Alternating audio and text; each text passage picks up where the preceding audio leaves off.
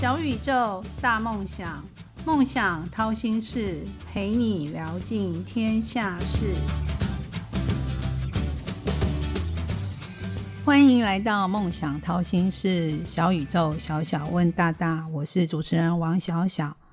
人、空间跟自然三个如何找到一个完美和谐的关系？一个舒心的环境与空间可以改变我们什么呢？小小有很多问题，今天又邀请到一位小小的好朋友，也是今天的大大。他是一位国际设计大奖的常胜军，但他得奖的原因很另类，因为他不想要靠做广告来为自己的品牌加分，而是透过比赛来做一个认可。那今天邀请到的这位设计师是陈鹏旭，近日他出版了一本著作，叫《空间美学：健康呼吸设计与实践》。那小小问他，出书又不能赚钱，为什么要出书呢？他的答案也很另类。那我们今天就来听听他的真心话。欢迎我今天的大大彭旭。各位好，各位热爱小小的听众，大家好，我是设计师陈鹏旭，很高兴再次来到小小的 Podcast 的录音室，在空中跟大家再相见。嗯，彭旭，你终于出一本书，而且小小读了之后觉得很感动。里面有一句话说：“当需要英雄的时候，英雄就会出现。”那你今天就是我的英雄喽。嗯，可不可以介绍一下你自己？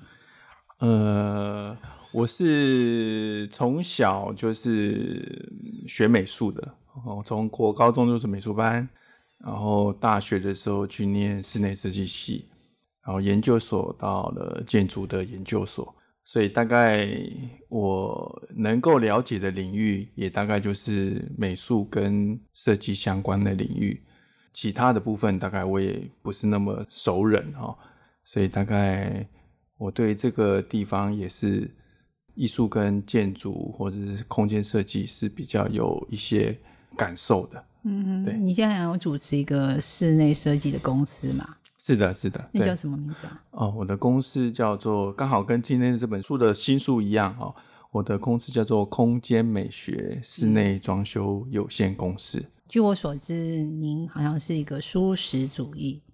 因为跟你好几次吃饭，都只吃呃旁边的有颜色的菜。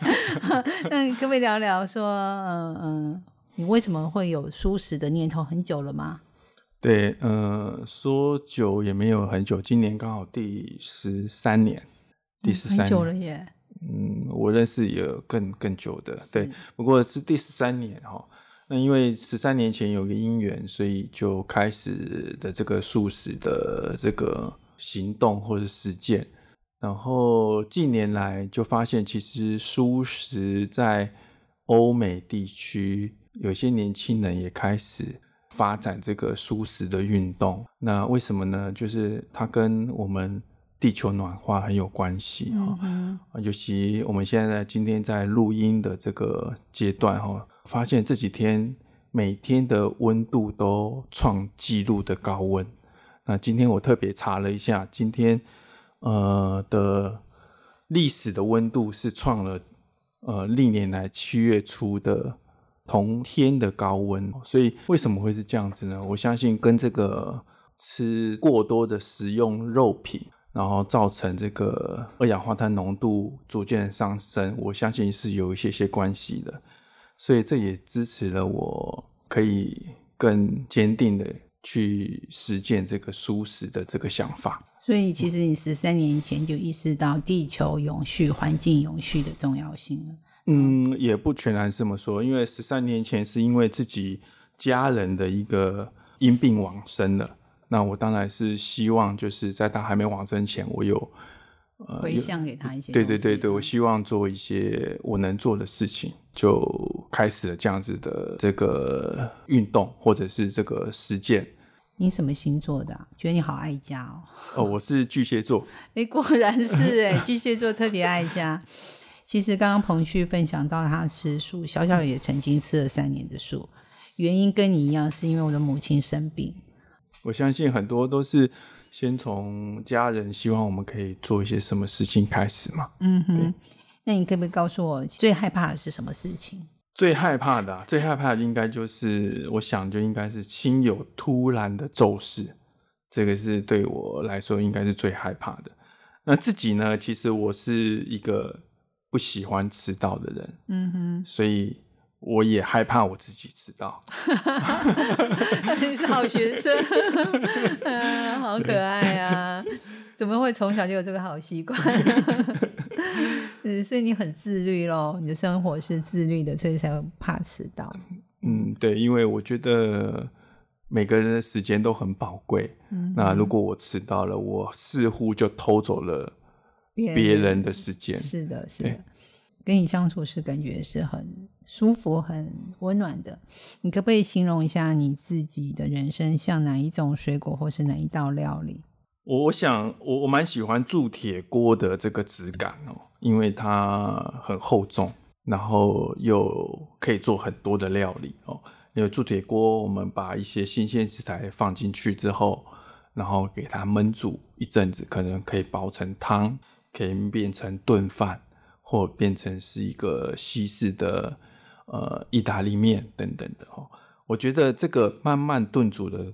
的这个过程，我我觉得我的人生好像某个程度来讲，蛮像这个铸铁锅炖煮出来的一道菜。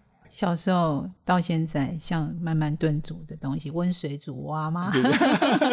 对，然后最后打开锅盖的时候，就发现哇，我加了这些食材之后，变成了一个。嗯，很不错的料理。对，我觉得这蛮新鲜。你是我们这个节目第一位讲说用铸铁锅做出来的烹调的食物，你都喜欢。嗯，人家都会直直接说一道菜或一种一种水果。嗯但是你是任何的都接受，但是要铸铁锅。对对对，因为我觉得慢慢炖煮的感觉，我蛮喜欢那种感觉。铸铁锅很重哎。对对，那个那种厚重的质感，我蛮喜欢的。是好，那你还记得你小时候的第一个志愿吗？哦，第一个志愿啊，呃，刚刚提到第一个志愿就是我小时候国高中是美术班，所以我总觉得好像我长大后好像可以做美术啊、艺术画家相关的工作，所以我记得我小时候一个第一个志愿应该就是从事美术创作的工作。小时候就喜欢拿笔画，因为把你们家的墙壁都涂满了。对，因为。我有一个姐姐，一个妹妹我是排行第二的。那我很幸运，就是我的父母亲不会要求我们三个孩子都一定要只是念书，他是很适性的发展。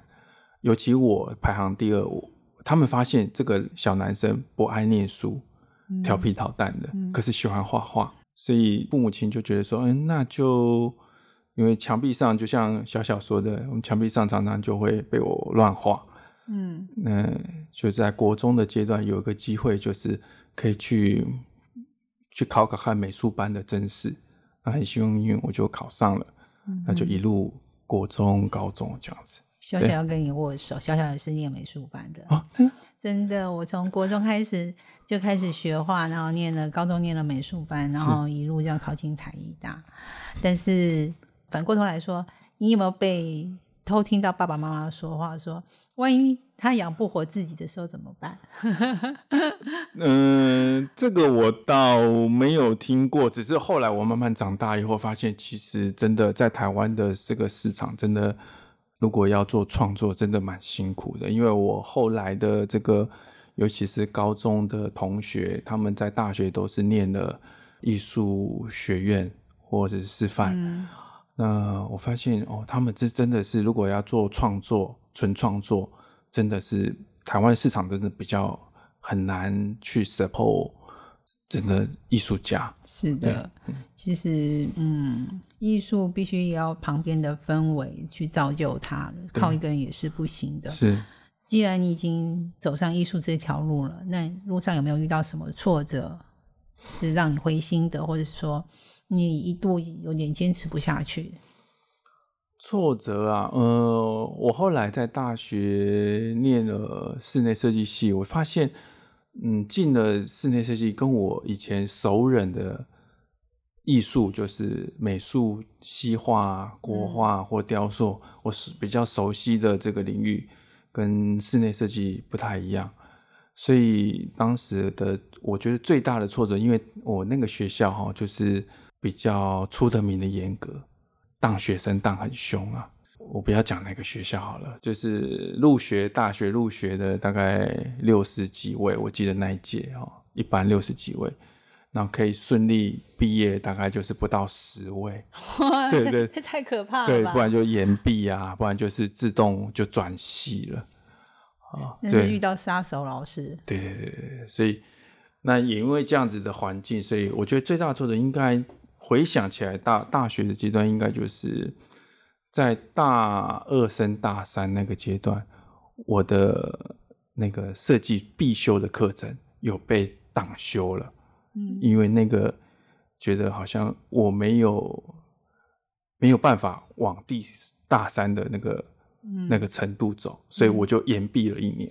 嗯，当时是觉得哎，嗯，是蛮大的一个挫折，大概大概是在那那个阶段，在自己最熟悉的领域，然后又却被挡了一年，对，所以才会觉得更难过。对对对，嗯，那后来还是顺利过了。对对对，就是变成本来应该是。呃，四年应该可以毕业的，变成五年毕业嘛？但可能五年的功夫会更胜于四年啊？有没有这样想过？嗯，对，就是 人生的变化就是这样子嘛。是，就是因为凡事都不可预知。那我们即使想要嗯它更好，老天爷总会给你一些功课，希望你变得更好的更好。谢谢。好。嗯，小小就想再问一下，那你已经进入室内设计师这个领域，你是怎么进入的？是从一个工头开始，还是一个助理开始？怎么进入这个领域的？不会一开始就叫你画设计图吧？哦，我们大学的大学，我那时候就是，其实寒暑假我还蛮算是蛮认份的哦，我会到老师的事务所去打工，嗯，去实习。啊，所以我希望就是说，可以比较跟学校跟这个业界之间的一些不同的地方，我可以学习得到。哦，所以我在进入这个业界的时候，当然我们男生就是毕业以后一定要先去当兵嘛。当完兵以后，那跟我那个年代是两年的兵啊，这样子我就。大家就知道我几岁了，很年轻的同学，现在都几个月而已。然后我就想说，哦，我们那时候要当两年兵。好，退伍以后我就直接有一定的能力，然后可以进到事务所，从设计助理开始。嗯，是从设计助理，从设设设计助理开始。那我可不可以问一下，设计师他的工作，我觉得第一要去丈量现场的尺寸嘛，对，环境的尺寸，还要观察他周围的环境嘛，对对对。那你会？讲聊一下这些是从什么地方，师傅怎么带你，让你认识这个室内设计师，要从哪些地方着手？那这些原因会不会造就你给你的经验值，让你在出这本书的时候有更好的一个可以可以遵循的一个方向？嗯，对，就是从环境、从现场去丈量，这个是最基本的助理应该要做的事情。然后回丈量过后，回头到公司里面去把这个丈量的图面给放出来，照比例把它放在图纸上。那当然，这个学习的过程中，常常会发现，哎，我量的尺寸怎么回来会兜不起来，所以，呃，慢慢的就一次、两次、三次，就发现就，哎，我应该去丈量的时候，应该要要注意什么事情。啊，例如小尺寸要量，大的尺寸要量，然后现场要怎么拍照做记录，然后各个细节要怎么丈量，慢慢可以累积这样子的经验。是不是还包含窗户它是怎么开的？怎么对对对，然后怎么分割的？窗户怎么分割的？其实学问还蛮多的。嗯，我觉得这个是就是细心的程度，要就是磨练我们就是仔细的程度，倒不是太难的事情，对我来说。就是细心而已。那因为你的好多金奖，我觉得可以号称金牌设计师。那对这份工作，你的未来有没有什么样的期许？给自己的期许？嗯，对，因为就像刚刚小小一开始说的，就是我们不太喜欢花钱做广告哦，所以我们希望每一年都有一些我们觉得自己觉得还不错的作品。然后可以到国际上去试试身手，看看有没有机会，呃，看看我们的作品在国际上的水平如何。因为每一年的作品会不太一样，那也不是每一件作品都适合拿去投奖，因为有些作品是比较那个经济层面的哦，就是有些作品是哎，我们有比较多发挥的空间的，那我们可以去试试看伸手。那所以我觉得这个嗯，慢慢的投递奖项这个事情，我觉得是呃一定程度的让我累积了一定的品牌。所以我发现呢，这几年呢，这大概六七年来，我发现慢慢的有比较多的建设公司看，好像看到了我们的事务所，嗯，然后设计公司能见度变高了。对，然后因为有一些呃奖项。然后就委托我们去做地产的公共空间、公共空间、公公领域的对公领域的部分。所以我觉得这个品牌的累积是要要点时间的，尤其我们不是大的企业，可以一次砸很多的广告预算。我们很清楚我们可怎么样去处理我们的品牌。的累积，这样，所以所以就未来持续参加比赛嘛？对，持续参，可能很多人会害怕，完蛋了，我自己没希望了。不，不是，不是，不是，就是还是希望，就是哎，我们每年好像是自己的作品，可以也让我们觉得说，我们可以检视自己有没有进步，有没有进步。你可不可以教小小的听众，在这个室内设计师，就是这个装修这个领域，有什么常用的术语，学的一个知识？我想比较常用的，尤其是这个 scale，就是尺度，室内的尺度跟这些尺度。刚刚我们在谈聊天的过程中，就是，哎，你刚刚提到开窗的位置等等的，所以开窗的位置关系到人的人体工学，所以我觉得常用的这个术语，我相我觉得室内设计呢，就是 scale 空间的尺度的关系，跟人体工学的这个。人跟空间的关系，我觉得是应该是最重要的一个术语吧。在装修的时候，不是有常常有极简风啊，或者是大装修跟小装修，是不是？如果你觉得这个环境的空间，这个空气的对流不是很好的时候，你们会不会想要跟业主提议说，我在你对流比较好的位置开一扇窗？有这样做的例子吗？这个可能就分成两个层面来看。呃，如果我们服务的客户是自己的 house。就是独栋的别墅，嗯，那也许我们可以更改外观的立面、开窗的大小，有机会。嗯，可是当我们是住进住进了一个公共的大楼，大家共用的大楼，嗯，或者是公寓，甚至于新的大楼，其实现在建筑法规是不准我们去动用外墙的，嗯，因为外墙是也是结构之一哦，所以蛮蛮多的听众或者一般消费者可能不了解，其实外墙。啊，外墙就是一面墙啊，好像不是结构，其实它有结构的力量的。嗯，哦，所以结构是不是私有的，是属于全栋大楼的，所以不太能大。对对对，所以那个窗户你不能开大，或甚至于你把它缩小都不太行。就外墙的跟你的梁柱其实是不太能动的，只能用一些辅助的仪器。我去让它的空气更好，或者是对流更好。对对对，就是我们在呃合乎建筑法规跟消防法规底下，我们怎么样把这个室内空间不好的因子跟环境，我们怎怎么样做改善？我相信，我觉得这是我们能够做的事情。嗯嗯，小小有发现一个问题，就是越来越多的人，以前可能我们大家家徒四壁，经济不是这么富裕，其实。屋子要装修的人很少，但相对于得那个肺肺或那个肺部相关胸腔相关疾病人反而是少的。但近年来大家越来越富裕，房子装修的越来越漂亮之后，像莫名其妙得肺癌、癌症等等的人越来越多，甚至有人是说啊，我们家不抽烟不喝酒，我也也不煮菜，但但为什么我我会得了肺癌这些疾病？可能都是跟空间有关，跟环境有关。是是是。对，那所以小小就想要问，嗯，您在出这个新书《空间美学、健康呼吸设计与实践》这本书的时候，你是用什么样的心情、怎么样的想法让这本书诞生？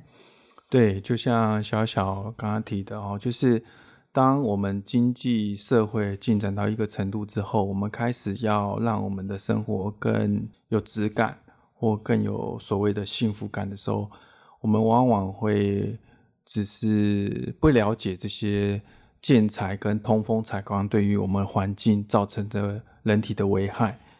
那所以这本书呢，我就想要提醒呃专业的设计师。或者是消费者，其实我们在初期的这个规划的时候，如果我们可以有意识的先在初期就做一些有意识的选择，例如说国内外都有很多的经过认证的呃健康的建材哦，或者是我们可以在这些建材里面去选用，不再只是讨论这个光讨论这个风格。除了这些风格以外，风格是可以满足这个每个呃居住者哦消费者他的心理的需求，他的喜好。可是我我们满足他以后，我们也希望就在初期的规划，我们选择这些好的健康的建材。嗯，客户在进入这个未来他的新的家，或者是他的办公室，甚至于他的。呃，刚刚提的公社空间都是呃他喜欢的风格，也是健康的空间。我觉得这个是比较重要的。你是什么时候意识到这个重要性？因为就是人的一生中啊，会买屋子的次数，一般人啊，我说的是正常一般人，顶多一间两间，到大不了三间，然后装修可能就三次嘛。对对。那这三次他一定要让自己觉得是适用的、舒心的。那可是很多人他并不理解说那个器材就是材料的重要性，只是求外观的美观或实用。那你是什么时候发现这个其实材料很重要，空间的环境很重要？对，所以呃，我在工作刚刚提到就是工作多年了以后，我发现其实设计这个事情不再只是就谈论这个设计逻辑跟美学哈。然后我再进入这个台北科技大学建筑研究所去，呃，学习这个健康建筑的领域，我就发现其实这个研究室它谈论的东西都是比较多的是科学的验证跟数据。那这个刚好呃，我的指导教授邵老师的研究室主要就是谈论健康建筑的这个领域的翘楚。那我学习到很多，所以我希望把这个美学跟科学可以做一个融合。呃，很幸运的就是让我可以有一些体会，然后也顺利的研究所毕业。我觉得毕业之后，我又希望可以把这些健康跟美学的事情带给我的客户跟更多的消费者。那更多消费者怎么带给他们呢？所以我有一个起心动念，才想说。呃，要写一本书，让更多的消费者有机会了解这个领域。其实小小说你亏大了，你这本书要是变成博士论文，就足足有余了。你应该应该先考进去当呃博士生，然后就出了这本书，就直接学位也有了，著著作也有了。谢谢，你跑太快了。谢谢，好。但邵老师真的是您的指导老师，邵老师真的对您赞誉有加。嗯，老师很客气，也很照顾我，谢谢。好，在这本书里面也有很多是比较科学的方法，去教一般外行的人或者是内行的人，怎么样去用比较科学的方法去检测。你可不可以聊一下你是怎么样有这样的构想，或是怎么举例说明一下？比如说我们的甲醛啊，怎么检测？好，我我我提一个简单的例子好了。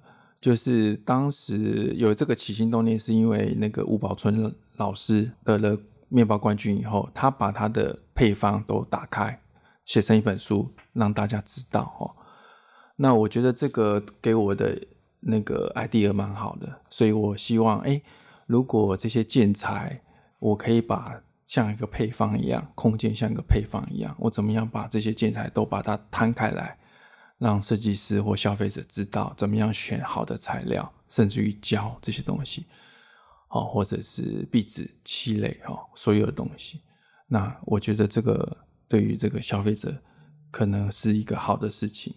那您刚刚提到就是甲醛啊、TVOC 就是有机总挥发化合化学物质哈，这些东西都是一些呃可被量化的化学有毒物质。那我们在选择这些建材的时候，就可以透过一些国内外的标章，在初期的呃设计的时候就可以做一些选择。所以我在书上也特别了用一些案例的方法哦，让这个读者跟设计师可以可以呃直接依循这些方法，来让这个空间可以健康一些哦。是对。那个彰化医院那个胸腔科林医师，他有他有一句形容词，我觉得这很贴切，说环境好像是一个鱼缸，对，我们人就是鱼。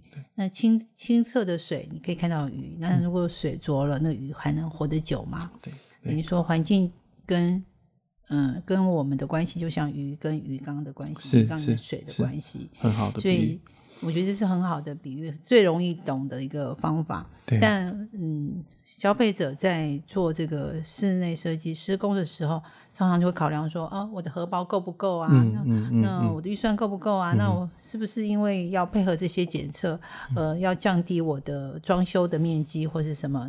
就是减少它的一个再一次再一次加工的一些东西，比如说壁纸啊，是不是就减少不要贴了等等？会自己会在这两者之间有点难以取舍，你会给他们什么样的建议？OK。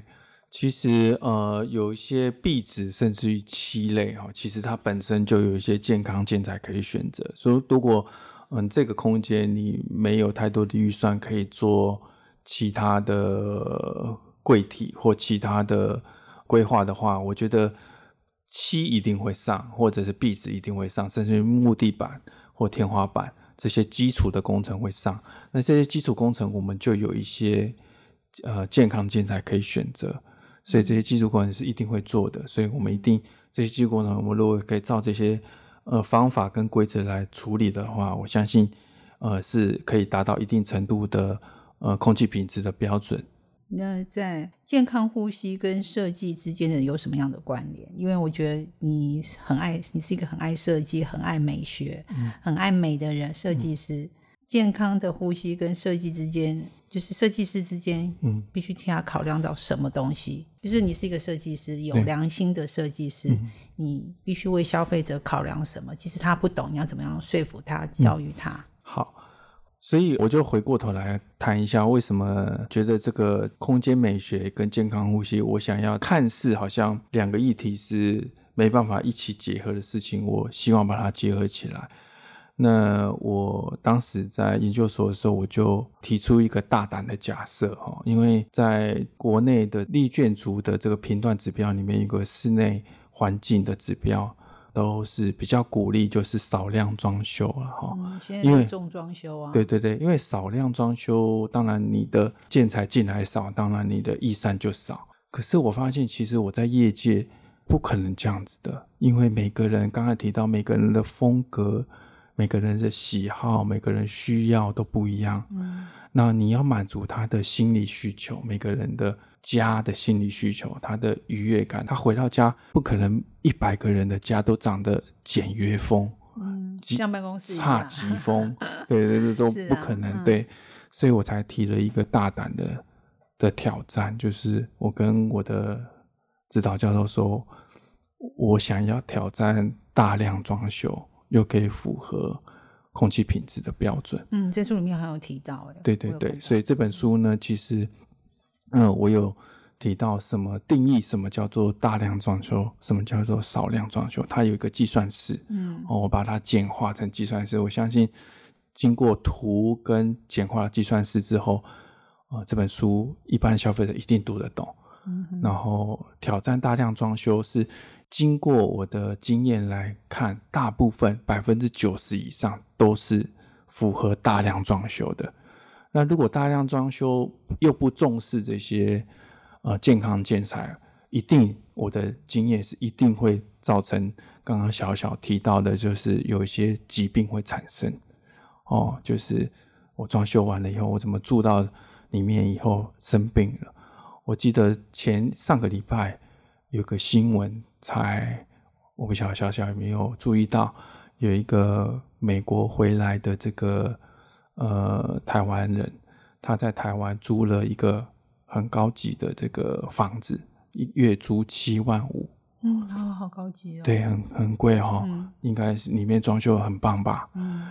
月租七万，结果他发现他进去以后就不太舒服，也上了新闻，嗯。然后他就觉得不太对劲，那请了人去做一些检测，发现他住在一个毒屋子。毒屋子里面，哦，所以对对是真的好对就是这可怕啊。对，所以就很可惜嘛，就是嗯。你住了一个是你看眼睛看到是你喜欢的样子，可你吸进去的空气是毒的，就像对，就像体刚刚小小提到的，也是那个林医师提到，就是像鱼在污浊的鱼缸里面生活嗯一样。所以我想要挑战这个一件事情，就是说，经过我的可有意识的选择一些建材以后，甚至于我的功法，我都在这本书上面揭露这些功法等等的。那甚至于底材、底胶等等，那就是说，你虽然你大量装修，你也可以住得健康。对对，你，想想自己是有个经验，因为我们屋子住久了都会把油漆重新油漆对过。对对，那一漆完油漆，我就觉得不很臭嘛，眼睛是张不开，对对然后就我就只好说，那我们我们可能这一拜都不要回家，把窗户全部打开。因为对对对那但是我们也是有指定油漆的品牌，对对对只是不知道那个品牌是不是符合标准啊？对那就是消费者自己认为。对那但如果有这本书，我们就可以有参考。有有些依循，对对对。至少在保养屋子，不是装修的时候，自己要保养屋子，对对，可以漆有油漆是有有这些健康的漆是可以选择的。甚至强力胶，因为有些东西要粘嘛，对对对，胶也是有耐板啊，什么对对对对，胶也是有大量的甲醛在化学物质在里面，所以对，好可怕。对，所以我胶里面我也有特别提了一些建议给各位读者。嗯，所以听众们有没有听到？你看，你小小担心的事情，原来设计师都想到了。呃，因为即使我们没有买新房子，买不起屋子，我们租屋子的时候也可以检查一下自己居住的环境是不是健康的，不要因为一时的觉得呃舒心美观或是交通方便就住进去，结果每天都吸了很多毒，就是吸毒，那越吸越不健康。对，就嗯生病了，就生病了。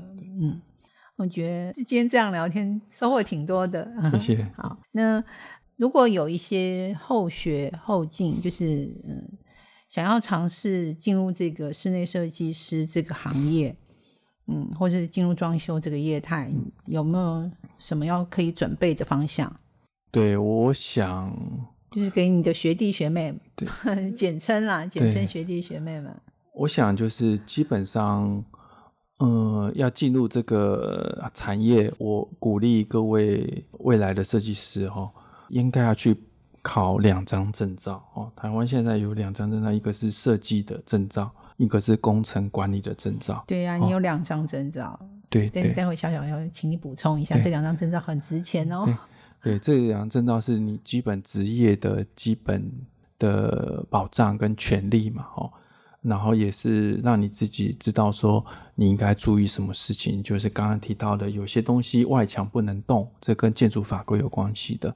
如果你连这个东西都不晓得的话，那就代表你是一个不合格的设计师，又或者是进入这个产业是不合格的。所以鼓励各位要即将进入这个产业的各位新鲜人，新鲜人，然后就是把这个两个证照给考起来，这是最基本的。但是哪两张可以重复一对次？呃，一个是设计的证照，你就是可以接设计的这个工作；那一个是工程管理的证照，就是说你可以接工程的这个工作，所以它分成两个部分。对，是就是说，如果你有两个证照，你就是可以接设计，也可以帮客户施工。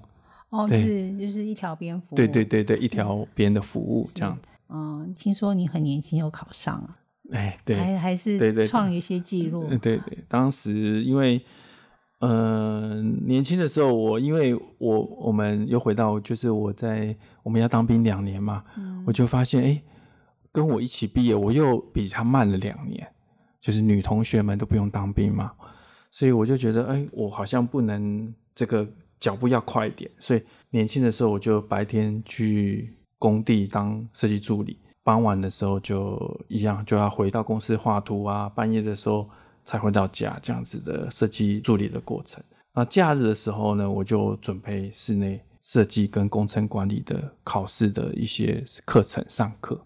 那当时他推这个证照考试的时候，很幸运的就是我在很早期就知道说，哎，政府准备要推这个证照考试，要纳入管理了哦，所以我就积极的去上课，去了解这个事情。因为这在在学校的时候是没有教的，因为。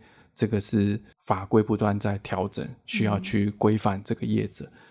那很幸运，就是我在第一届，第一届当时就第一届同时考上这刚刚说的两张设计跟工程的证照。我记得当时全台湾很多人考，只有五个人。同时考上两张，哇！你你就是百分之五的强者翘楚。没有没有，就运气很好，就是对。那是不是因为那个考试同时考过，你就升为设计师了？对，我就觉得说，哎，我好像真的有一些自己努力，看到有一点点成果嘛，然后慢慢在往这个方向来前进。那你还跟这么谦虚说你不喜欢读书？结果一次又考上两张，果然是高手在人间 啊！嗯，好。那其实我觉得，那室内设计师的工作是要顾里要顾外，甚至要顾工地，嗯，要顾那个美学的观念。那美美感是天生的，其实要养成是比较难的，但是科学的功法是可以学习的。对，嗯，那如果。后辈想要在功法上有一些精进，在这本书里面可以看到什么？功法上的精进，我建议这个新鲜人可以从两个方面，就是我们在工程管理那张证照的时候，其实你不管去上课，或者现在坊间有一些书籍，都可以看到所谓的功法的构成的一些注意的事项跟法规。哦，这个部分，那这个新的书在这个功法上面也有一些补充，就是说。除了这个考试的这个部分以外，我们多补充就是说，你在选择这些板材的时候，在构成这些不管是天花板或者是柜体或者是地板或者是空间的墙体的时候，这些板材跟结构体跟胶，我们除了把它构成是它可以有一定程度的防火系数，那一定程度的结构耐用度以外，我们。除了这些构成以外，我们的健康的部分，就是我希望补充给这些新鲜人知道的。这样可不可以问一下私领域的问题？当然了。好啊，那我就要问了。你兴趣、工作跟生活怎么样平衡？我觉得，因为我们的个工作比较时间不一定，约伴不容易，所以我就选择了跑步跟爬山。因为跑步，我去出差的时候，或者是国外，或者是到南部工地的时候，我只要带我的行李多带了一个跑步鞋。我觉得运动这个事情是可以让我舒压，也可以让我维持一定的体能，然后面对我的工作。所以，呃，私底下我的兴趣就是，我希望可以一样，就是爬山跟跑步来执行，对，来舒压，对。跑步我觉得是一个蛮好的运动，但是爬山小小真的不建议你一个人去，爬山一个人很危险。你下次可以约小小一起 去。当然了，王小小不会不会当你的 那个拖油瓶，不会拖你后腿。嗯，毕竟嗯，我也是登过玉山的人啊。是。那再问说，其实其实我第一个问题就想要问的是，嗯，你当初进入这个业态的时候，嗯，有没有提醒你的长辈，是你很感谢他的？因为我觉得你是一个很感恩的人，但我在所有的呃，就是这个节目里面，我从来都没有问问过你之外的人，说你有没有特别想要感谢你、提醒你进入这个业态的人？除了你自己考进这个学校，但是有一个人是你特别想感谢的。特别想感谢我，我印象最深刻的其实是我在我刚才提到，就大二跟大三，我呃觉得有一个很大的挫折嘛，哦，在学校的时候，那大三我再重新进。回到大三的这个队伍的时候，有一个连老师哦，大大学的连老师，我觉得是我觉得印象最想要感谢他，因为他他是呃留英国的 AA 的的一个一个老师哦，所以他教我也让我知道说，其实空间设计跟建筑设计应该要怎么样去看待它。蛮感谢他，让我有一不同的眼界去看待这个空间跟建筑。嗯，对。不晓得老师有没有听到您的学生在对你说谢谢？我给他这个机会。其实，因为我发现彭旭是一个很温暖的人，跟他在一起，他常常都都是照顾人的那个人。嗯嗯嗯，你有没有一句话座右铭可以分享给小小跟小小的听众？好，这个也是我常常提醒自己，跟我提醒我的同仁，或者提醒我自己的部分哦。路就是我们道路的那个路哦，必须去走才能到达。苦必须去受，方能消除。这是我自己常常提醒自己的嗯，一段话。路必须去走，方能到达；苦必须去受，方能消除。但我觉得这个路的方向必须先是正确的，对你才会到达，不然越走越对远了，就走歪了对，就走歪了。可是一定要自己去走。对，一定要自己去走的。嗯嗯，今天真的是小小收获蛮多的，那也学会很多在装修领域上，嗯，不管是我是从消费者的角度，或者是嗯一个学生的角度，我都学到蛮多。这本书其实就像他的有八位联名推荐的八大老师，八位老师，是嗯，说的是他们的想法，或是他们的建议，推荐的那个最终一个目的都是一样的，就是说这本书其实是可以当成教科书，让大家就是以这个为一个依据去检视你的空间环境，或者是你要在施工的时候，不管你是从业人员或者是消费者，都是非常好用的一本书。是，那很快的，今天小宇宙小小问大大节目又要进入尾声，虽然我有点舍不得，但谢谢今天彭旭来到节目中的分享。如果听众们想要听谁的留言，或是想听哪位大大的分享，都可以帮小小留言，然后小小可可以帮大家完成心愿。那我今天就现在请彭旭来用一分钟做今天跟我聊天的总结，你不能说不喜欢哦。谢谢小小再次的邀请来到这个 p a r k e s 的现场哈。今天出了这本书，我也希望就是呃，透过这本书，让更多的消费者跟专业的从业人员，可以透过这本算是工具书，让这个环境可以更友善、更健康。我们居住的环境也可以，大家出一份心力，让我们环境越来越好啊！谢谢小小今天的采访，谢谢大家。那也欢迎大家上网去订购这本书。这本书的书名叫做《空间美学、健康呼吸设计与实践》。谢谢大家。小小，谢谢大家今天的听。但是小小还有一句要分享的，就是，请问各位小小的听众，有没有一个哪一个傻子愿意自己出钱出一本书，但是这本书却不会赚钱，还会不断的要他自掏腰包去做一些宣传的事情，去上节目，即使他没有实质的营收，但他却甘之如饴。那这是小小最推荐他，我觉得他是一个人格蛮崇高的一位设计师，也请大家多支持他的这本新书，你不会失望的，因为里面真的可以看到很多很实用的工具可以参考使用。美好与成功都不是偶然，曲曲折折的闲心事，到底练了什么绝学，沾了什么秘方，才能够一路向梦想靠近？快来掏心事，用一杯咖啡的时间，小宇宙小小问大大，与你一探究竟。谢谢彭旭今天来小小的节目，谢谢，嗯，谢谢大家，谢谢，拜拜，拜拜。梦想掏心事，掏尽天下事。